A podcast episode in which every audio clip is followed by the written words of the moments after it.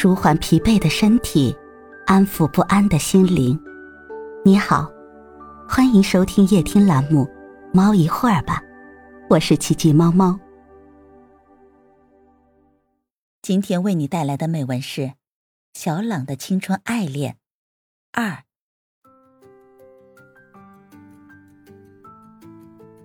第一周，小朗约了他去逛街，记得小朗不敢牵他的手。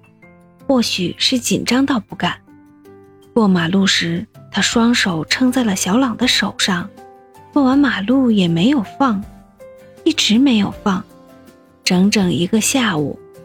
以后的每一次逛街，小朗都学会了主动牵他的手，即使小朗很紧张。在商场里看商品时，在买完东西后，偶尔小朗会突然的在他后面搂去。紧紧搂着他，或许这就是雨季的浪漫吧，的确很浪漫。月末放假了，小朗感觉 QQ 聊得不爽，就开了个家庭短号网。小朗跟他说：“这样不伤眼睛，你不会累。”他们说很多话，但其实他们绕来绕去说的都差不多。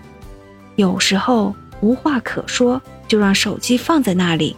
然后就睡着了，醒来继续聊。小朗很喜欢假设未来，他从来没有假设，只是一直在听小朗说。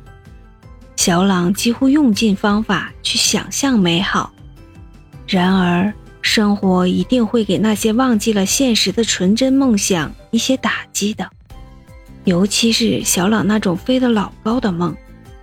小朗在用尽全力的考试中失败了，而他的成绩却在班里名列前茅。如此的强烈对比下，小朗的心就像跌进了深渊。无论怎么抬头，小朗都觉得面前只有无边的黑暗。只是偶尔在梦中，小朗会好过一点。那一周，小朗没有和他说过一句话。因为自尊心强到爆炸的小朗，怎能忍受分数比女友低呢？他也没有找过小朗，这是他一贯的作风。只有小朗主动，他才会主动。这样的日子维持了好几天，小朗以为他们的爱情就这样消散了，那样单纯。后来，小朗心情平静了下来，终于鼓起勇气再与他说话。他立即说了一大堆话，应该是帮小朗掩饰吧。即使现在看起来那不算什么，但那时的小朗却是那样的感动。有人问小朗：“你知道他的生日吗？”小朗立即回答：“知道，是二月二十八嘛。”其实小朗是猜的。小朗总不能说小朗不知道自己女朋友的生日吧？但却是猜对了。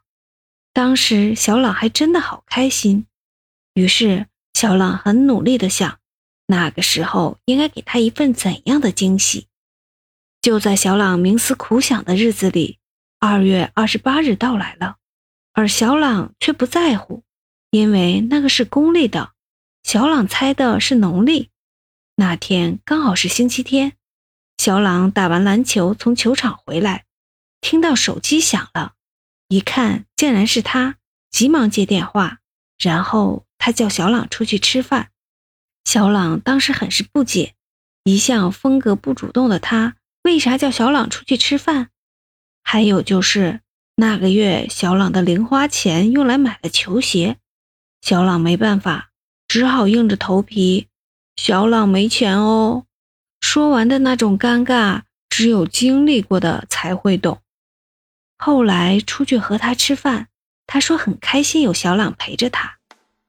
后来在谈话中，小朗明白了，原来他的生日是农历二月初五，而恰巧是公历的二月二十八，而小朗猜的二月二十八足足迟了一个月。这样明了后，小朗真想找个洞爬进去，但那天过后，小朗看了看他的日记，是偷看的。上面写着：“想不到生日还会有如此意外，他真的给我惊喜了。”突然，另一种感动，泛红了小朗的双眼。此后的学习，小朗依然很努力。终于，小朗以优秀的成绩登上了高三的舞台。他们的故事已被小朗写了下来，而且一直写下去。每当品尝着苦苦的咖啡，在岸上奋斗时，小朗都会想起这段时光，他的嘴角总会牵起一抹笑容。这时，因为大学紧张繁忙而绷紧的眉眼也舒展开来。人的雨季。总会有那么一段疯狂的时光，如果没有，那就不是雨季。记得有人说过，青春就是华丽的跌倒，然后站起来再跑。无论那段时光是怎样过去的，它始终是那样美好。人生不要考虑太多的齐全，有时候你的失去正是你的另一种获得的开始。一件事。有过程也是一种美丽，不要急着去追问结果，因为你一直在路上。爱情如此，其他亦是如此。